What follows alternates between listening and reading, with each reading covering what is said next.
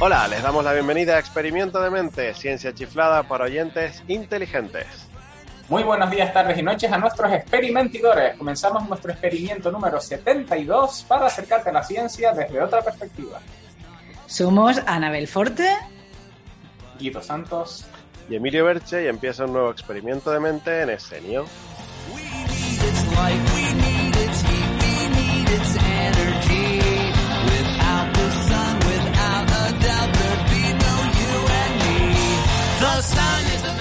En el programa de hoy charlamos con Lucía Hortal. Que es expedicionaria en el Ártico y química que investiga, ojo, vida en otros planetas. Y Dani Pellicer nos trae dos noticias de actualidad. Tiburones y martemotos. ¿Martemotos? ¿Eso existe? Además, Anabel hoy nos hablará del azar. Y Guido nos hablará de la posible relación entre la vacuna de la COVID y las enfermedades cardiovasculares. Yo pensaba que Guido nos iba a resolver lo de la tierra plana de la semana pasada, Guido, por favor. Yo también esperaba algo así. Ya veremos. Comenzamos. Ciencia en primera persona.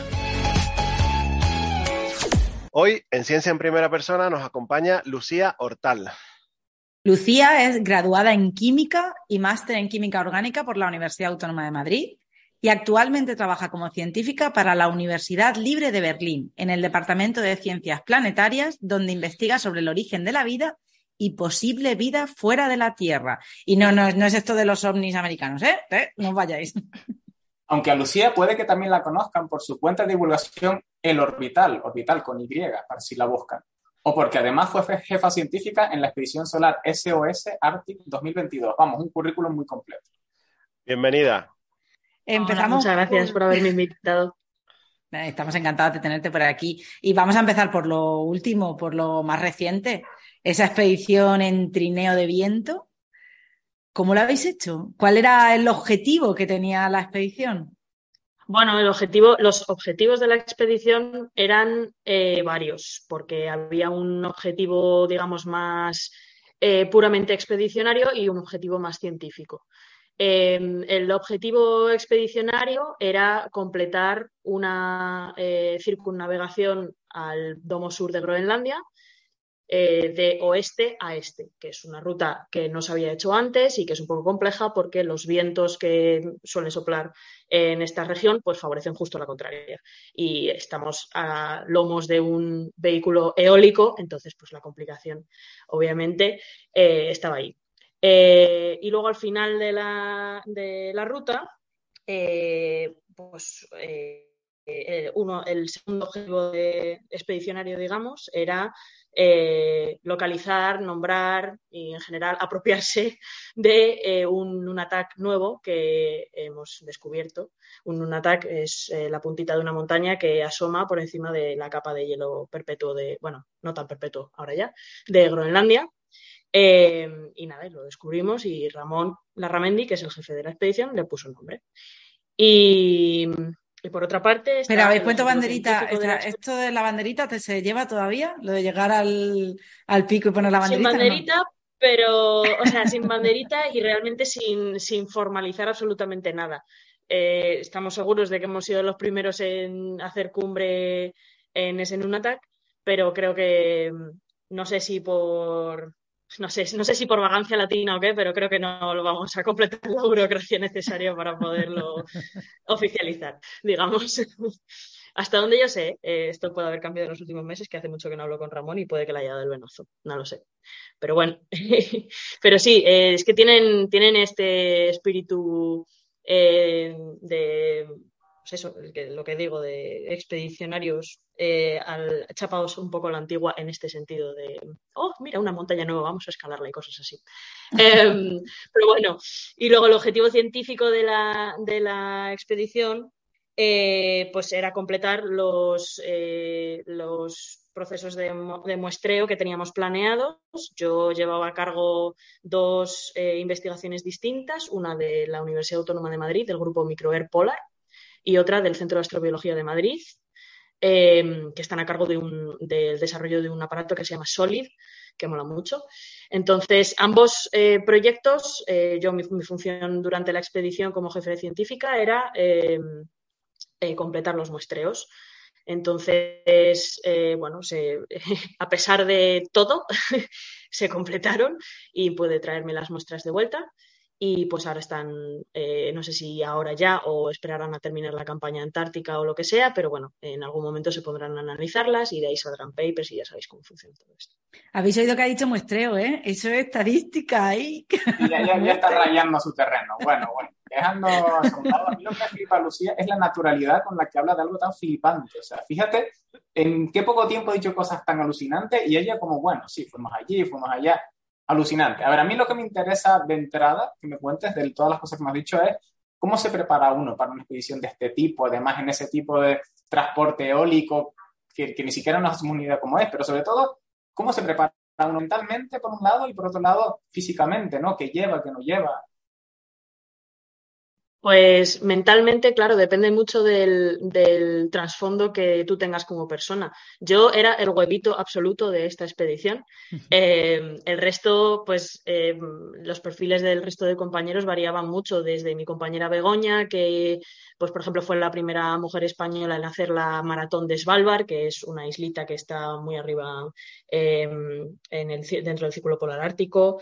Eh, quiero decir, en general todo el mundo, menos yo, son bastante frikis de esto. Entonces, eh, pues no han hecho necesariamente expediciones antes con Ramón, eh, la Ramendi, pero, eh, por ejemplo, mi compañero Marcus se ha hecho el Everest, yo que sé, la de veces, se ha hecho todos los 8000 del planeta, se ha hecho todos los picos más altos de todos los continentes, incluido Antártida.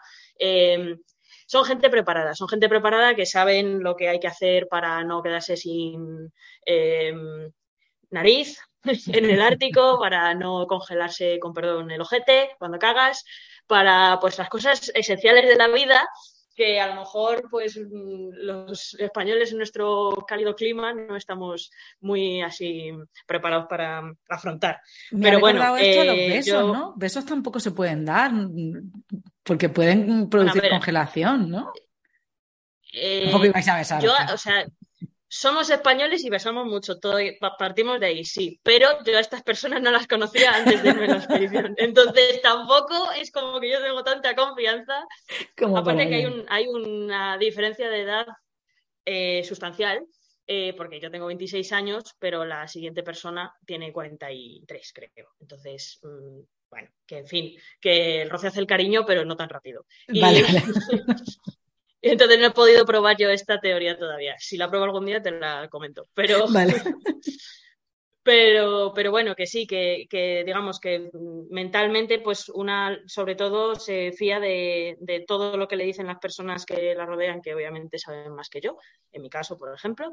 Y de todas formas, Ramón, que es el líder de la expedición, es literalmente como Bigfoot, o sea, es una persona que mm, ha nacido para vivir en el, en el, polo, en los polos, en cualquiera de los dos.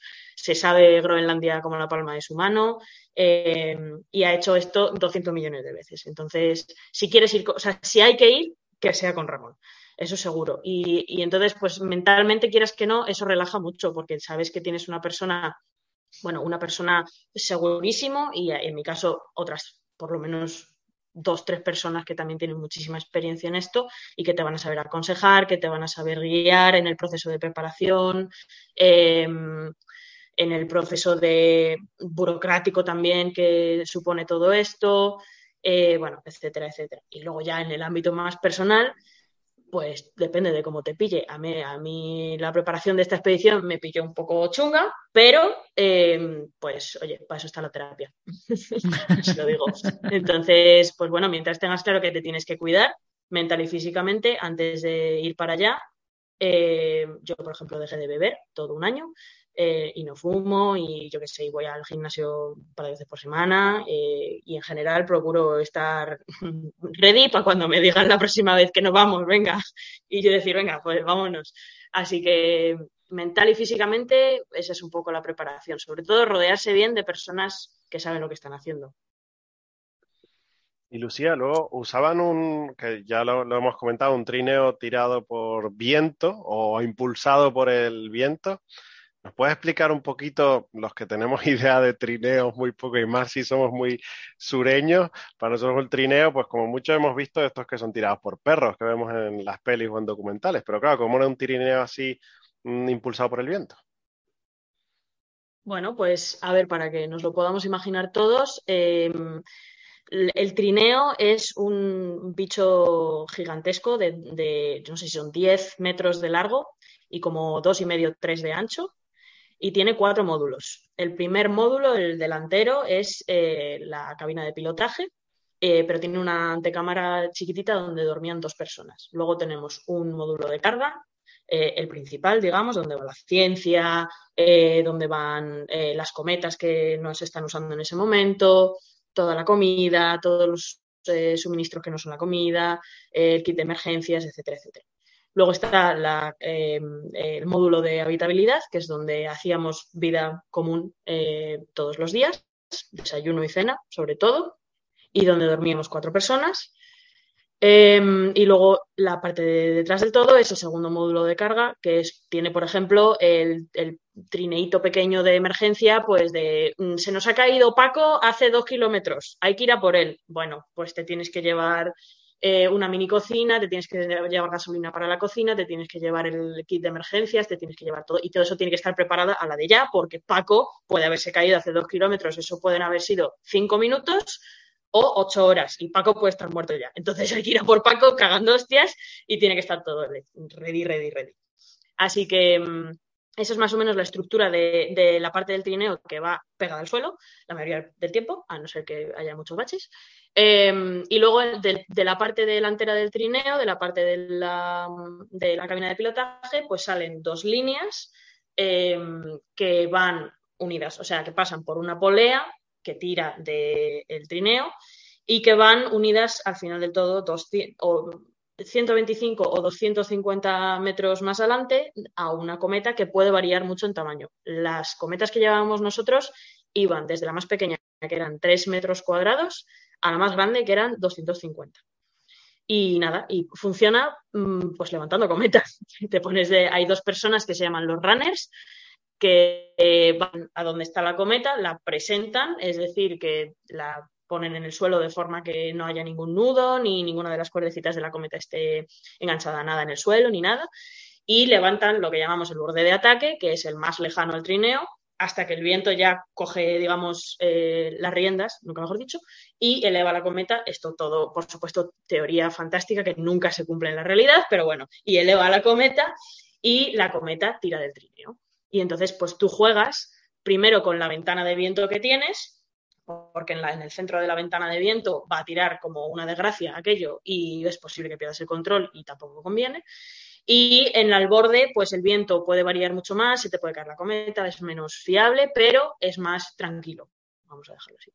Entonces juegas con eso y con el tamaño de la cometa dependiendo de la velocidad del viento. Total, que podíamos aprovechar vientos desde 8 kilómetros hora hasta teóricamente 100 kilómetros por hora, pero a nadie le apetece ir con un viento de 100 kilómetros por hora. Así que normalmente yo creo que no hemos, no hemos subido cometa con más de, no sé qué deciros, 60 kilómetros por hora, 70, no lo sé.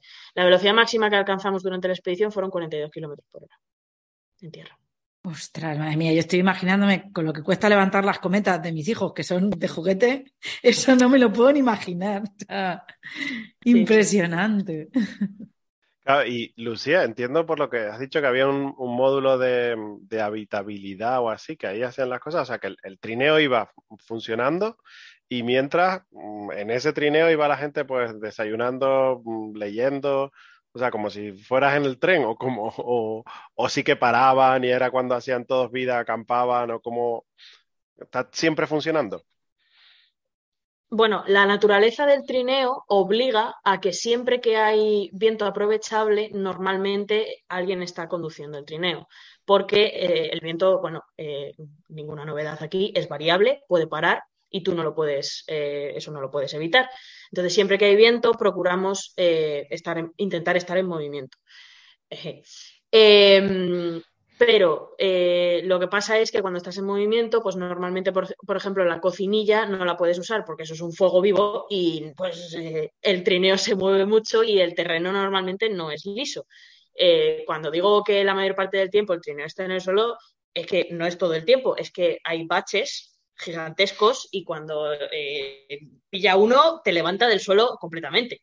entonces, normalmente funcionábamos por turnos somos, éramos seis integrantes a bordo del trineo y normalmente hacíamos tres y tres.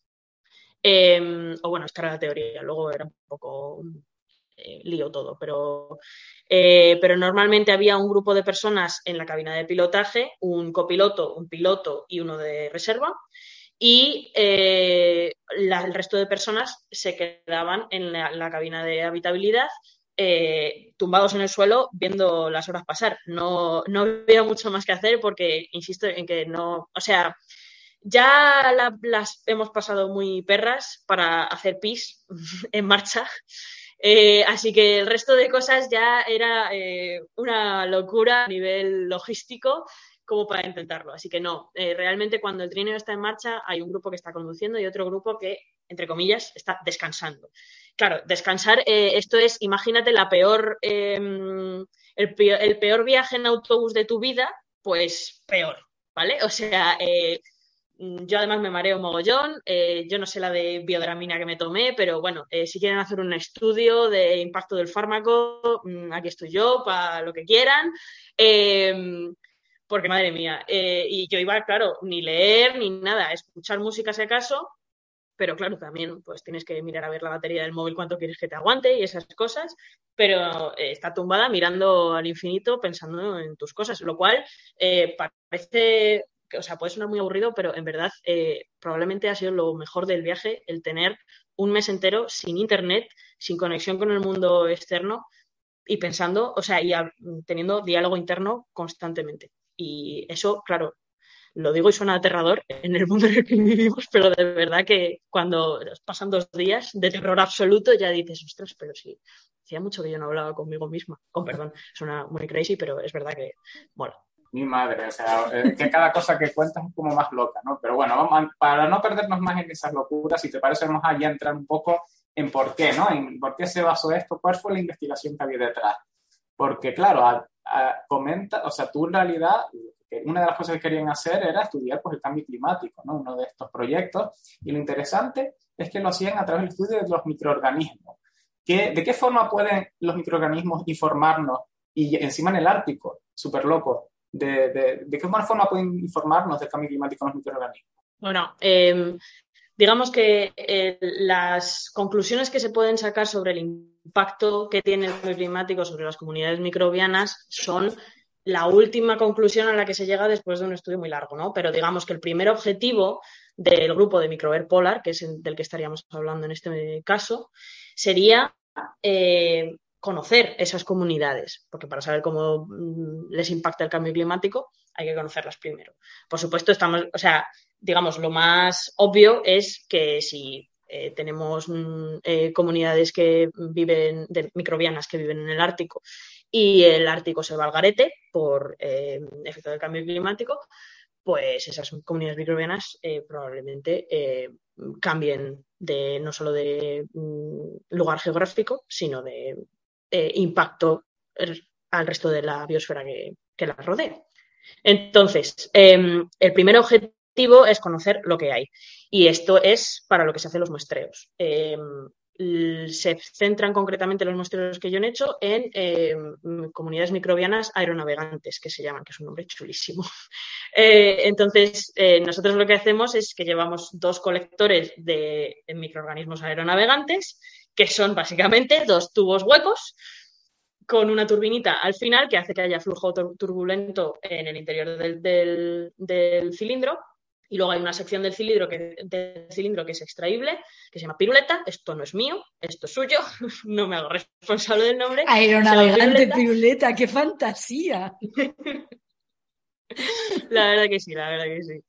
Em, y nada, y entonces, pues eh, con el flujo turbulento que hay, lo que conseguimos es que los microorganismos que pudiera haber em, en el aire eh, queden fijados a las paredes internas de la piruleta, que es, eh, digamos, la sección que se extrae y se guarda de la forma más estéril posible para analizarla de regreso en el laboratorio en Madrid. Entonces, el objetivo principal es conocer primero las, comunidades microbianas que, que están en el Ártico para luego conocer también, por supuesto, cómo el cambio climático las afecta y cómo puede afectar, eh, por ende, también al resto de la biosfera. y la otra parte, la otra cosa que, estaban estudiando era probar instrumentación en Marte. Entiendo que, es porque el, medio es muy parecido o mm, por qué justo en esta expedición, además, en ese trineo tan especial y esa forma, por qué usarlo ¿Por qué allí en Groenlandia y en esta, y en esta expedición?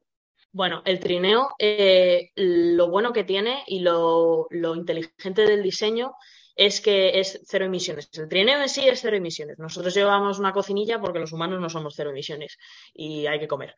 Em, y bueno, y aparte, bueno, que no somos cero emisiones, ya me entendéis. Entonces, em, em, el, trineo en sí es una ventaja descomunal frente a los convoys normales que se usan en exploración ártica normalmente, que van a gasolina y que son vehículos de gasoil o de lo que sea, pero vamos, que consumen combustibles fósiles, vaya. Entonces, en el contexto de, unos estudios como de microorganismos o de, eh, o de mm, eh, poder poner a prueba un, eh, dispositivo como el SOLID o cosas así, que requieren pues de una calidad de muestra mm, ciertamente sofisticada, digamos, em, pues conviene eh, contar con, cosas como el trineo que no te van a ir añadiendo mierda a la atmósfera, digamos. Em, entonces, eso por una parte. Por otra parte, el tema del SOLID. Eh, es que eh, a mí, claro, yo soy astrobióloga, entonces a mí lo del SOLID me gusta mucho. El SOLID es un aparato que, bueno, que supongo que presentarán como, como em, opción para llevar a Marte en alguna de las próximas misiones que se hagan desde la NASA o desde la ESA y que el objetivo que tiene es poder detectar em, biomarcadores. Biomarcadores es un término que engloba muchas cosas, pero bueno, básicamente, por decirlo en lenguaje llano, es señales de vida, pasada o presente.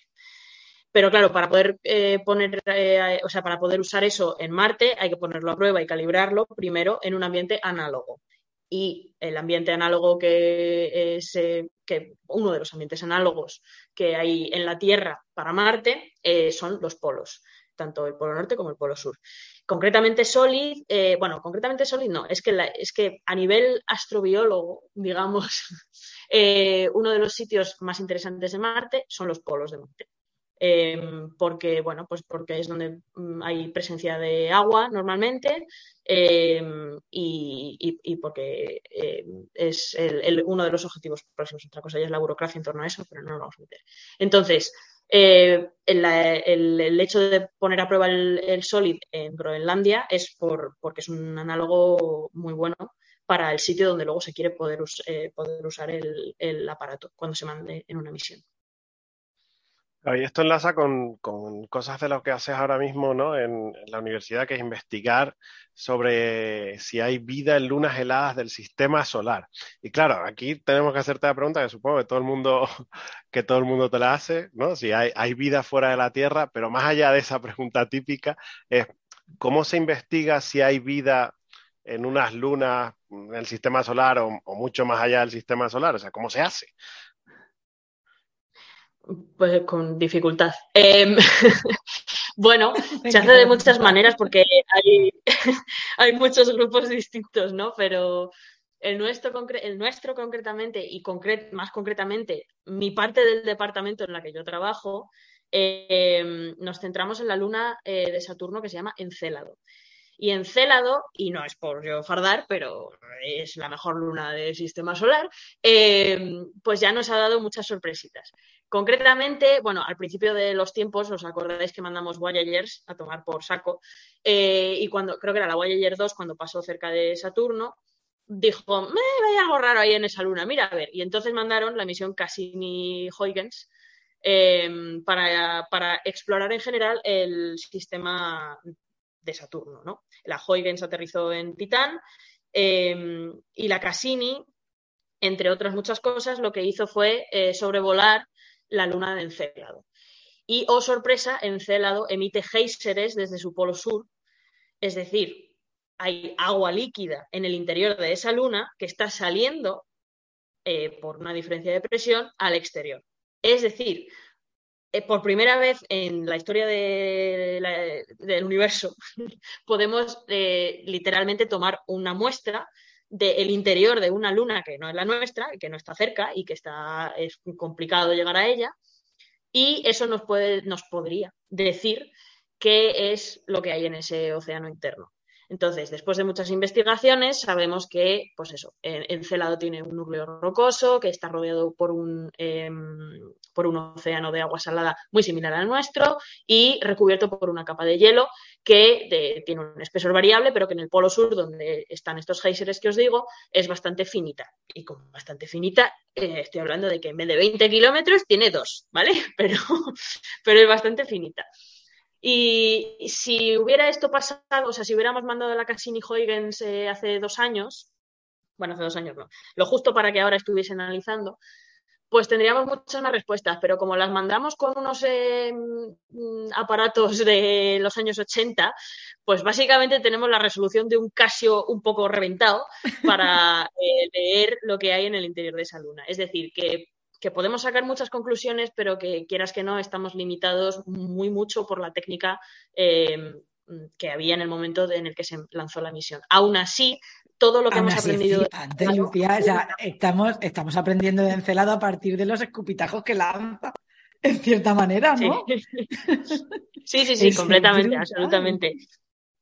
Es, es, es, bueno, es la mejor luna del sistema solar, ya lo he dicho. Em, no es porque sea Pero claro, es que a partir de, de, las cosas que se aprenden en Encélado, se, puede se, bueno, se pueden buscar características similares en otras lunas, y eso es también por lo que se quiere investigar Europa, que es una luna muy interesante de Júpiter, por lo que se quiere investigar también eh, Caronte, que es la luna de Plutón, eh, Ceres, eh, bueno, un, sinfín de, bolitas heladas que hay en el sistema solar, que resulta que, mm, oh sorpresa, la zona habitable realmente importa tres mierdas y lo que importa es que haya agua líquida. Cosa que, bueno, le preguntas a cualquier químico eso te lo podríamos haber dicho ya hace 20 años. Pero bueno, no nos vamos a meter en eso. Más químicos. bueno, en ese sentido, eh, yo quería acabar con una pregunta sobre tu faceta divulgadora.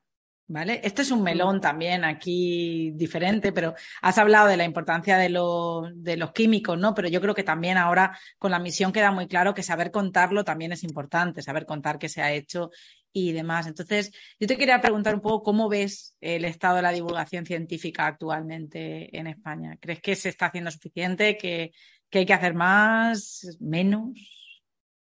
¿Qué crees? No, menos en ningún caso. Hay que hacer más, pero, no sé si en la misma no sé si en la misma línea en la que se está haciendo hasta ahora. Yo siempre abogo eh, fuertemente por hacer las cosas desde el sistema público. Me parece que es el que más perdura, me parece que es el que más eh, seguridad da a los trabajadores que alberga y en ese sentido me parece que esperar a dar el pelotazo en YouTube para poder llegar a más gente es en general una estrategia un poco mm, que deja de que desear. Eh, que bueno, eh, que te quiero decir que mm, la mayoría de los divulgadores que conocemos hoy en día, pues esa es la estrategia que han seguido hasta ahora. Ahora que ya YouTube está de capa caída, pues veremos cuál es la siguiente. Pero en todo caso, em, veo que pasa por, eh, mm, bueno, mm, más digamos que rescindir tu vida. Eh, sí, pero bueno, que pasa por rescindir tu vida mucho a voy a dedicarme 24 horas al día a esto durante un año a ver si suena la campana, em, o, o bien tengo que compaginarlo con un trabajo mm, de jornada completa, porque si no, a ver de qué vivo. Entonces, eh, pues yo en ese sentido echo mucho de menos que haya convocatorias eh, mm, de los organismos, yo qué sé, del CSIC. Anda que no tendrá cosas que contar el CSIC y que y, nadie les está contando más que los distintos grupos de investigación que, que, uno, el doctorado de turno, abre una cuenta de Twitter y más o menos te va contando lo que va haciendo. Entonces, em, hay, hace falta estructuración, en mi opinión, hace falta una estructura. El sistema público la da, o la debería de dar, vaya. Y, hace falta eso, pues que sea un trabajo real y no una cosa que haces eh, después de trabajar ocho horas en tu trabajo mm, que te pagan o otra o una cosa que haces eh, mm, pues yo que sé que si no eres eh, que si no eres Ignacio Crespo pues mueres en vida y ya está y...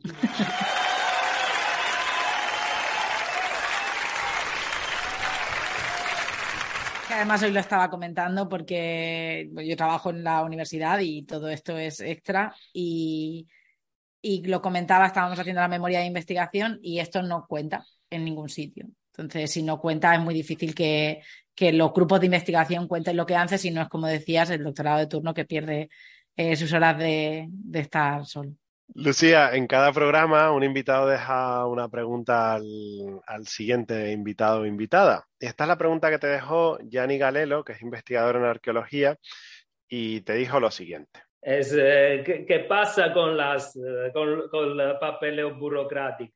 Pues, bueno, a ver, yo eh, por suerte o por desgracia, ahora mismo estoy como ayudante de investigación. Entonces, sí que lidio con algo de la burocracia que rodea a la investigación que hacemos, más que nada porque me tengo que encargar de contactar con eh, muchas compañías muchas veces a la semana, lo cual es siempre fantástico. Pero digamos que en lo que respecta a la burocracia interna del departamento, de contactar con la universidad, pedir permisos, etcétera, etcétera, no soy yo la que se encarga, se encarga mi jefe. Eh, yo le veo la cara todos los días a mi jefe y os puedo decir que feliz no parece. Entonces, eh, me alegro mucho de no, de no tener que lidiar con ella, porque además aquí en Alemania, o sea, si ya os parece crazy la burocracia española, lo de Alemania es... Eh, yo no sé de dónde ha salido el mito este de, de que esto aquí es muy ordenado. no, o sea, no. Es muy alemán, que no es un sinónimo. Pero bueno, en fin, que... Guido, Guido, estuvo, Guido estuvo allí también un tiempo y sabe también, yo creo, lo que es. Yo sé que al menos, o sea, aquí por lo menos en España, si preguntas qué, qué gesto te dicen, en Alemania es, usted debe saber eso. Claro, eso es. Eso es, cuando te responden, claro, porque si no hay muchas veces que dicen, este tío es tonto, no lo voy a responder, y no te responden. Así que, así que sí, bueno, en fin, que me alegro mucho de no, que, que no lo sé, y me alegro mucho de no saberlo.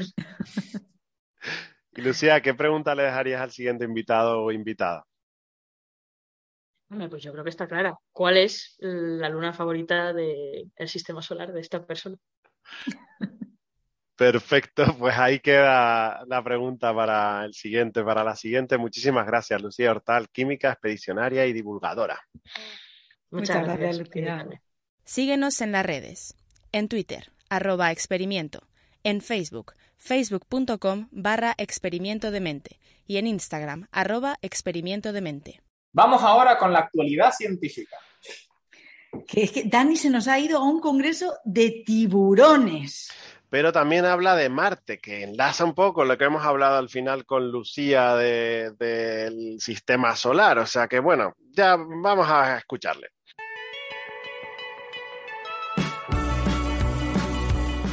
Pie de la ciencia, con Dani Pellicer. Hola a todos, hoy en Al pie de la ciencia os traigo dos noticias la mar de interesantes. La primera es que el fin de semana pasado fue el mayor congreso de expertos en tiburones del mundo en Valencia y tuve el honor de asistir a dicho congreso. En este cientos de investigadores se juntaron para tratar temas relacionados con su conservación. Pero es que ¿sabíais que España es de los mayores exportadores de carne de tiburón del mundo? Y es que del tiburón como del cerdo se aprovecha todo, desde su carne para consumo, sus cartílagos para suplementos alimenticios y sus dientes para joyería. Pero actualmente se encuentran muy amenazados por la sobrepesca, la destrucción de sus hábitats y el cambio climático así que hay que poner en común estrategias para su preservación. La segunda noticia es que gracias a dos impactos de meteoritos en la superficie de Marte se han podido registrar martemotos, que son terremotos, pero en Marte. Pues bien, la sonda InSight ha podido registrar estas ondas sísmicas y averiguar muchísimos detalles de la corteza del planeta, que se pensaba que era mucho menos densa de lo que muestran los recientes datos. No es la primera vez que InSight registra martemotos y de hecho lleva más de 1300 en el tiempo que lleva en activo esta misión, aunque generalmente eran profundos y revelaban información sobre el manto del planeta. Esta información es muy valiosa para las futuras misiones que se encontrarán con una superficie mucho más densa bajo la superficie de lo que se esperaba. Y quién sabe, igual esta información se puede aprovechar para construir las futuras bases marcianas. Así que estrategias para la conservación de los tiburones y martemotos que nos dan información. Qué impresionante es siempre estar al pie de la ciencia. Chao. Aparte de que estás por todas partes, en las ciencias y en las artes, en el seno y el coseno hay. El rincón aleatorio de Vallesana. Bueno, bueno, pues hoy. Bueno, bueno, bueno, bueno. Bueno, bueno, bueno. Vengo a hablaros del azar, que no del azar. Qué raro. ¿Qué- Pero ¿cómo es posible que vengas a hablarnos del azar? Del azar, pero también podría hablaros del azar, ¿eh? Porque, escucha, Qué empiezo poco por aquí. probable era que vienes a hablarnos del azar. De verdad, como sois, ¿eh? No, escuchadme, escuchadme. Yo he hecho la broma, pero ¿sabéis que la palabra azar y la palabra azahar tienen mucho en común? Así. No. Sí, era obvio, era, o sea, hay una H nada más de por medio. O sea, poco había que No, hacer. y una A. Ojo. Claro, pero con- conceptualmente mm, distan mucho, ¿no? ¿Habéis oído la expresión mm, tener una flor? En el, No sé. Ah, sí. Vale, pues esto tiene un poco que ver. a, Eh, a, a qué pasa esa? Bueno, a ver, que me lío. Resulta que la palabra azar eh, y la palabra azar tienen un origen común que etimológicamente significan flor. ¿Vale? Y aquí os lo quiero enlazar con los juegos de azar porque no sé si sabéis cuál es uno de los primeros juegos de azar que se conocen, que ya se encontró en las sociedades mesopotámicas, que son, no sé si habéis oído hablar alguna vez de las tabas. Sí. Tabas. Sí, esto que tira, tira, tirabas, ¿no? Algo. Eran esos que tiras las semillas o algo así, ¿no? Y no, No eran semillas. Huesos, Ah, con huesos. Más divertido todavía, con huesos. Eran huesos del tobillo de la cabra, que se llaman astrágalos y que, bueno, se conocen comúnmente como tabas. Entonces, eh, si los pensáis, eh, mis alumnos cuando les enseño la foto siempre me dicen que parecen chicles, pero no son chicles, son, tienen como cuatro caras y entonces cuando, cuando los lanzas pueden caer en una de esas cuatro caras. Era como los precursores de los dados. Y lo que pasaba es que para saber cuál era la cara ganadora, se les dibujaba una flor. Entonces, de Ah, ahí que la palabra suerte o la palabra azar y la palabra azar tengan el mismo origen que es ah, lor.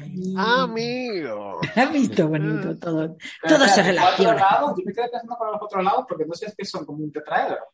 ¿No? Eh, a ver, es como si dijéramos, o sea, en realidad tendría seis lados, pero hay dos lados por los que no pueden caer porque pensad que es una articulación y son como ah, que son como romos. Vale, vale. Claro. Entonces, realmente pueden caer por cuatro lados, aunque realmente recuerda mucho a un dado. Cuando lo, cuando lo miráis, recuerda mucho a un dado. Que alguien, quien nos esté escuchando, que busque astrágalo Pues o mismo. taba en, en internet y que lo vea. Que son eso, pues huesos. Bueno, la cuestión es que eh, empezamos a jugar muy pronto. Y lo bonito de todo esto es que el juego de azar, aunque luego también nos lleve pues, a la ruina, a, a gastarnos mucho dinero, todas estas cosas, que eso está mal, pero también nos lleva al desarrollo de la teoría de la probabilidad. Eso que tú has dicho antes de qué probable era que Anabel nos- hablase de azar. Pues eso tiene mucho que ver con los juegos de azar. De hecho, eh, esto no sé si os lo he contado alguna vez, si no os lo contaré, que es que eh, Pascal y Fermat, que no sé si ahora mismo suenan, Algo. Esto sí. Pascal es el de la pascalina, que es la precursora de la calculadora, y Fermat eh, es el señor que dejó No, escrito el último teorema de Fermat, ese, y que es el de la película de la habitación de Fermat. Ya, para si alguien lo quiere buscar. Bueno, el caso es que Pascal y Fermat, a raíz de un juego de azar que se llamaba el juego inacabado, empezaron a cartearse y nació de ahí la teoría de la probabilidad tal y la co- como la conocemos hoy en día. Es decir, que un juego de azar eh, y el cálculo de la probabilidad de ganar en ese juego de azar, pues empieza ahí. Y ellos también un poco establecen esta idea, que seguro que alguna vez habéis trabajado, de lo de casos favorables, partido casos posibles. ¿Eso os suena? Sí. La regla de Laplace, ¿no? Que cuento cuántas veces, o sea, esto en la lotería se hace mucho, ¿no? ¿Cuántos posibles números hay? Pues si hay 10.000 números y yo tengo uno, casos favorables uno, casos posibles 10.000, pues ahí como que la probabilidad, esto ya lo contamos el año pasado, la probabilidad de que te toque la lotería si llevas un número es Es poquita. bajita. En mi familia suelen decir que, que te toque la lotería tienes dos opciones, ¿no? Que te toque o no te toque. Entonces es 50%. Claro, sí, eso, eso es la regla de la plan mal utilizada. Esto, esto os la cuento, Dios mío. Bueno, el caso es que eh, una cosa muy bonita de esto es que, claro, esa combinatoria de casos favorables y casos posibles no siempre es fácil de calcular, porque en la lotería es fácil porque tenemos 10.000 números y sabemos que hay 10.000 números, 10.000 posibilidades. Pero ¿qué posibilidades hay, por ejemplo, en el solitario? Imaginaos que os ponéis a jugar al solitario este de las cartas, eh, ese que se jugaba en Windows antes, yo no sé si lo tenía. Sí, ¿O soy sí, muy yo- vieja? No, no, yo, yo he jugado. Esas clases de informática pasando del profesor. Eso o el Sí. Buscaminas, eran lo- los juegos. Bueno, pues el solitario en este, imaginaros cuántos posibles resultados pueden haber, de cuántas maneras diferentes se te pueden ordenar las cartas. Guau, eso suena a, eso suena factorial de este raro. Muy difícil. Entonces, ¿qué pasó? Que hay un, un señor, Stanislaw Lam, no sé si os sonará, No, este no. participó en el proyecto Manhattan jun- junto a Newman y demás. Y en el- en- él estuvo enfermo mucho tiempo, entonces hacía que hacía jugar al solitario. Y se le ocurrió que podía calcular la probabilidad de ganar al solitario jugando muchas veces, es decir, intentándolo muchas veces. Y al final aproximaba la probabilidad de, de ganar.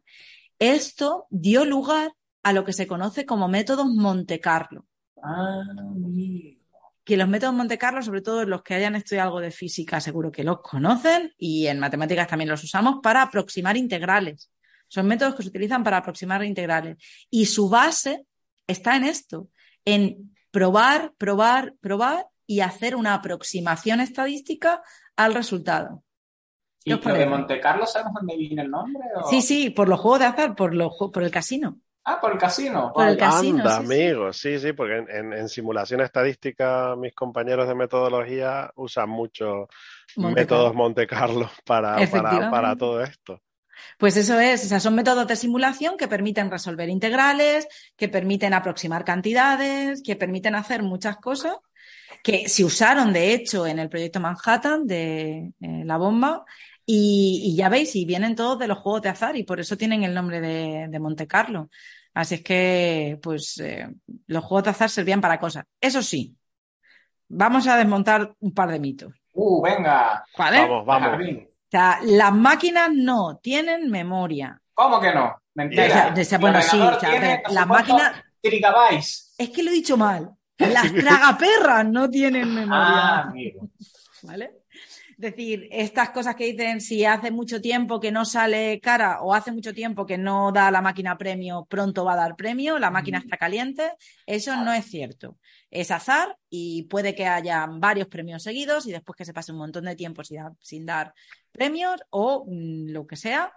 Y cuando contaban que la familia Pelayo, que no sé si la habéis oído alguna vez, la familia Pelayo era una familia que iba a los casinos Sí. y se supone que se sentaba allí delante, se pasaba muchas horas mirando a la ruleta y al final sabían cuál era el fallo de la máquina y Ah. sabían qué número iba a salir. No es del todo así, no es verdad. Eh, Mm. Lo que pasa es que sabían cómo apostar y este es el punto con el que quiero acabar, porque muchas veces te preguntan cuál es la estrategia para ganar la lotería y hay alguien que sale y dice, el hombre que tenía la fórmula para ganar la lotería. Es mentira.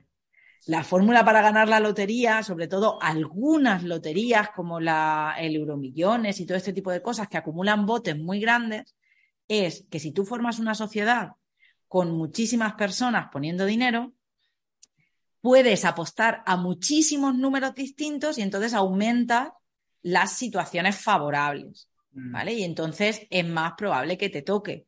Pero eso está prohibido en la mayoría de países. Y a la gente que ha intentado hacer estas mm, macrocomunidades con muchísima gente para apostar, pues igual ha pasado unos añitos en la cárcel y se le ha exiliado de algunos países y estas cosas, ¿vale? Así que cuando digan la fórmula de ganar la lotería, O sea, al final la fórmula es ga- gastarse mucho dinero eso es. Para es ver si te toca algo. Si te toca algo. La fórmula es robar, ¿no? O sea, al final robar, gana seguro, pues Eh, La fórmula es no jugar, porque seguro que si no compras ningún décimo, te tocan 20 euros seguro. Estás escuchando Experimento de Mente.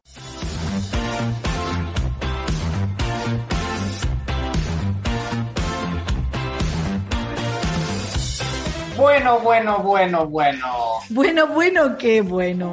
Bueno, porque loca. no nos vas a decir nada del otro día, que está ahí el debate Venga, polémico. va. A ver, hoy, toca- hoy en teoría hoy tocaba eh, pseudociencia, o sea que le iba a dejar en vilo hasta el debate siguiente, pero venga, voy a ser bueno, vamos a desvelar. Entonces, vamos, desvelamos tema y pasamos luego a la... Ah, habían dos cosas, recuerdo. Decíamos que la gravedad no existe, decíamos, porque claro, Decías Eh, tú, decías tú. No, no, Anabel y yo no sabíamos ya lo que habíamos dicho ni, ni nada. Decías tú como terraplanista. Como terraplanista convencido que habían dos argumentos. Uno, que la gravedad no existe porque eh, si, si la Luna está encima de nosotros o si está debajo, eso debería afectar a la gravedad. Y, y tú te pones a medir con precisión y eso no, no cambias el peso. Y la segunda, porque si la- las mareas son producidas por la gravedad de la Luna, debería haber una marea al día, porque debería ser el chichón de océano que apunta hacia la Luna y no dos como hay realmente. Entonces, ¿dónde está el fallo? Pues en realidad es porque hay una misconcepción, una concepción equivocada de la manera en la que funciona la gravedad que puede dar lugar a crear cosas como esta y engañar a la gente muy fácilmente. La primera es que la gravedad deja de actuar cuando estás en caída libre. Esto hay muchísimos vídeos en internet en el que si tú dejas caer algo en caída libre sin rozamiento en el vacío, los objetos se comportan como si estuviesen flotando, si estuviesen sometidas a ninguna fuerza de la gravedad. Y la Luna y la Tierra, ambas están cayendo, están en caída libre sobre el centro de gravedad. Por lo tanto, nosotros no sentimos la gravedad de la Luna porque estamos cayendo los dos uno sobre el otro. Y entonces tú dirás, ¿y qué pasa con las mareas? ¿Eh? ¿Qué pasa con las mareas? Porque está, ahora es el doble el, rollo. Ahora es, ¿qué pasa con que son, es un- son dos mareas? ¿Y qué pasa con lo que me acabas de decir? Que es que la luna, la gravedad de la luna se siente, ¿no? Y son dos cosas. Antes tenemos una, ahora dos. Pues lo que pasa es que lo que producen las mareas no es la gravedad, ¡Chachán! sino que son las fuerzas de marea. De ahí el nombre. Las fuerzas de marea vienen del hecho de que hay una parte de la Tierra que está más cerca de la Luna que otra.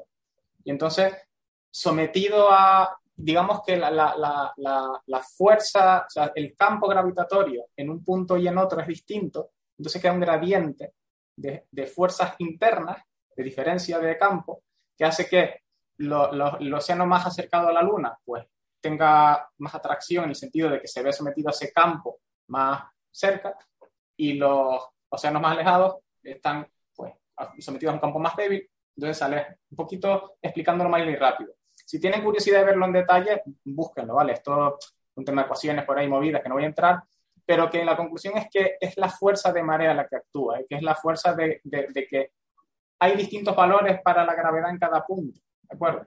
Que son que las cosas no son tan sencillas como parece, que la cosa se complica y cuando queremos hacer una explicación sencilla de lo complejo pueden dar lugar a paradojas como esta. Paradojas en las que yo me salpico, me, revol- me revuelco para crear pues estas situaciones divertidas. Vale, vale, vale, vale. O sea, Pero dicho eh, esto, vamos Diver- bueno, ahora, situaciones divertidas. El concepto Para de mí. divertido de Guido siempre ha sido. Divertidas para mí. Yo me lo paso divertido curioso. es que a los demás les explote la cabeza, Emilio. Exacto. Esto es así. ya Exacto, está. vale. Bueno, asumimos. Pues la próxima asumimos. otro debatito. Pero hoy toca, Vale, vale.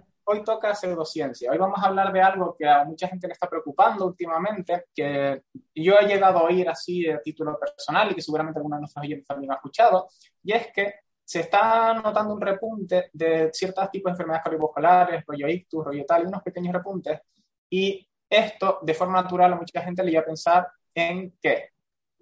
La vacuna. ¡La vacuna! Vuelve otra vez la matando. vacuna. La Eh, vacuna de la eh. ¿Está Bertín Osborne por aquí? O sea, ¿Lo habéis llamado? ah, no, Bertín Osborne no. No, el otro, ¿cómo se llamaba? El del que canta, que también canta. Ah, Miguel Bosé. Miguel Miguel Bosé. Bosé, Miguel Bosé. Bosé. Que, de que me ha sonado que había llegado. No, pero seguro que el otro también piensa algo parecido.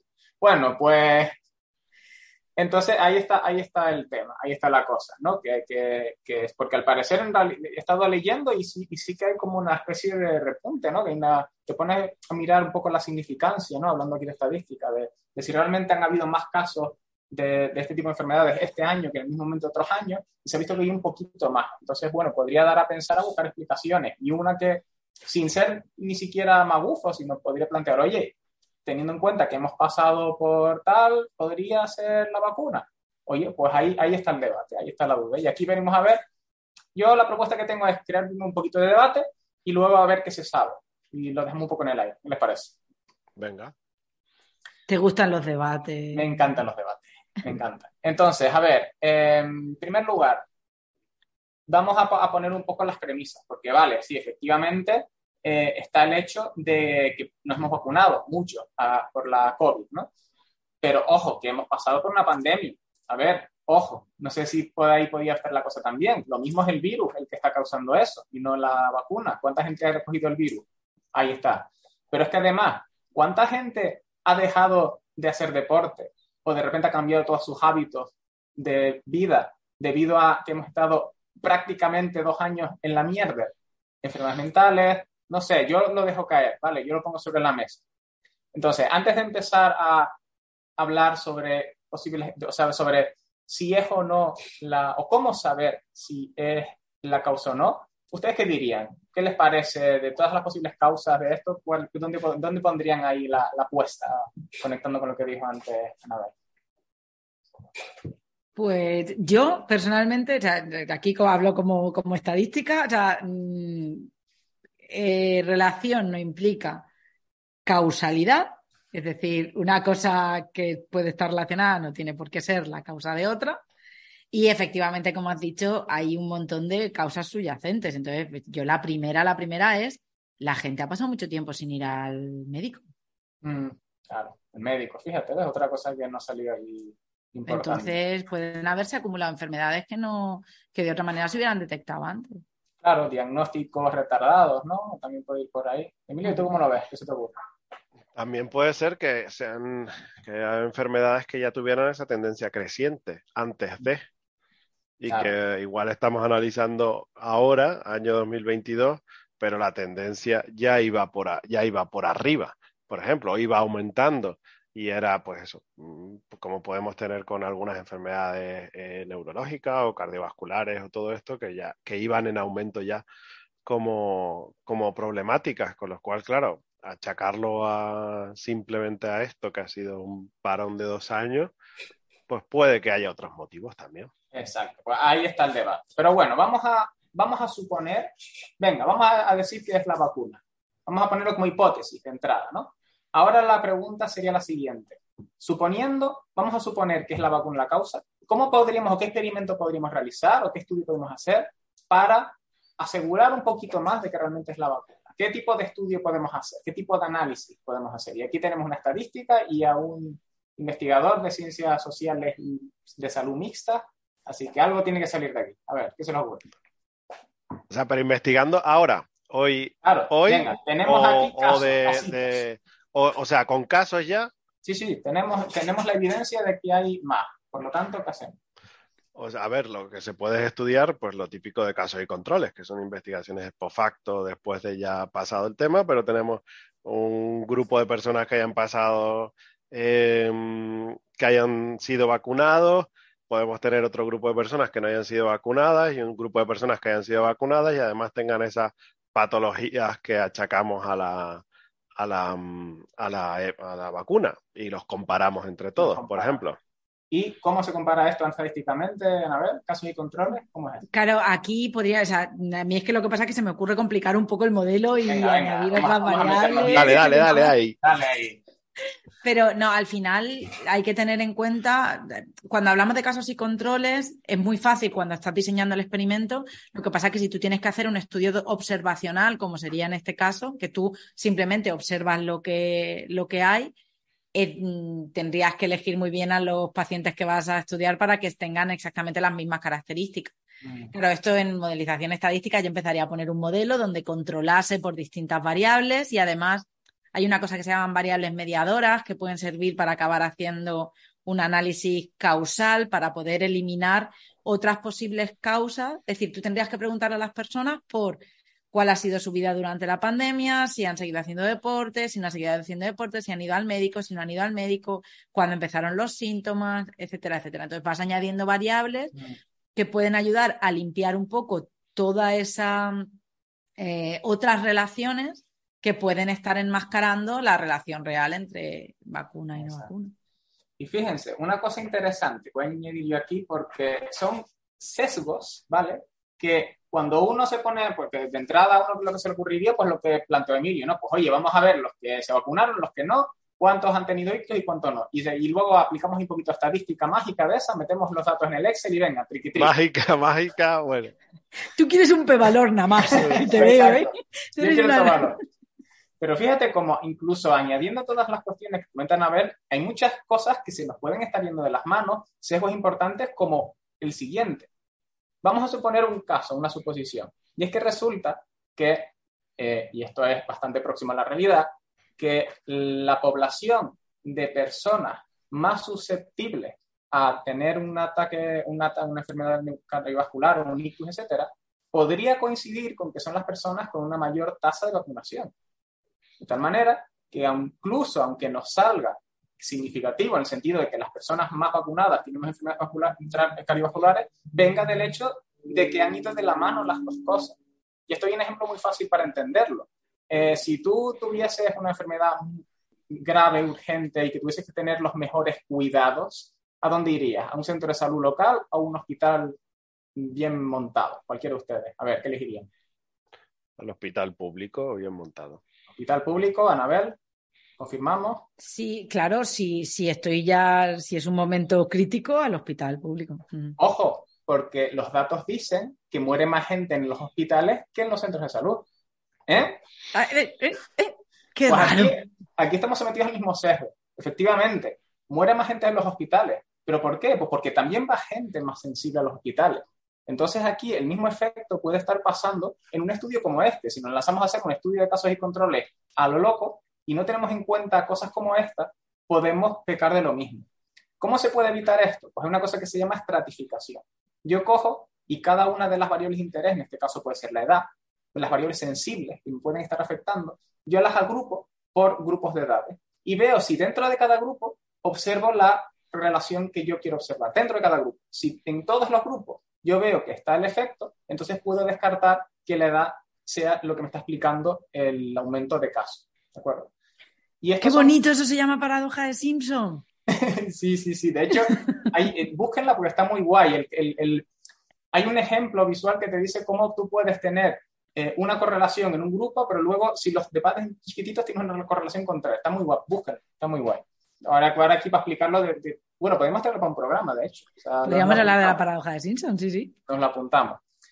Bueno, pero la cuestión es eso, que, no es tan fácil hacer un estudio de esto. De hecho, una manera muy intuitiva de darse cuenta cómo de difícil podría ser esto, que la gente podría hacer en su casa, es la siguiente. Eh, a todos nos ha pasado que de repente por la noche nos desvelamos. se nos va el sueño por la, de madrugada y ya está, ya nos levantamos, intentamos dormir, pero se nos ha ido. La pregunta es, ¿qué ha causado eso? ¿Es algo que nos pasa de vez en cuando? A mí no, pero sí. Bueno, tú que tienes la enorme suerte de que no te ha pasado, a mí me pasa a menudo. Por eso nos habla de siesta luego. Claro, exactamente. Yo duermo tranquilamente. Pues a la gente a la que le pase, que es bastante, pregúntense, ¿qué experimento podrían hacer ustedes para ver cuál es la causa real? Y se darán cuenta de que no es nada fácil, porque verán que, no, pero resulta que ayer comí fuerte, después resulta que un día comes suave y te vuelves a despertar. Y empiezas a intentar encontrar la razón y es muy complicado, porque no es nada sencillo dar con esto. Pero bueno, por concluir, la pregunta entonces, em, ¿hay relación o no hay relación? Pues la respuesta es que no se los puedo decir. Y la razón es que efectivamente todavía ha pasado muy poco tiempo y no hay pasado el tiempo suficiente para poder hacer un estudio serio con un número de casos suficientemente grande. Los, este pico de, de, casos que han habido no son suficientemente importantes como para tener un grueso y los estudios que probablemente se estarán haciendo ahora no han tenido todavía, no han sacado nada concluyente, no han encontrado una relación, tampoco lo han descartado, pero no han concluido ni en una dirección ni en otra, porque no ha habido tiempo suficiente porque no, han, no ha habido todavía suficientes casos. Entonces, probablemente, pues dentro de unos meses o un año ya se verá, pues saquemos otra vez el tema este y yo les digo, pues mira, no hay relación porque se ha comprobado. Pero hasta ahora lo que podemos decir es que hay las mismas razones para pensar que esto viene de que la gente se ha vacunado como de Netflix, que la gente se ha puesto a ver más Netflix y eh, papas fritas y eso da lugar ahí.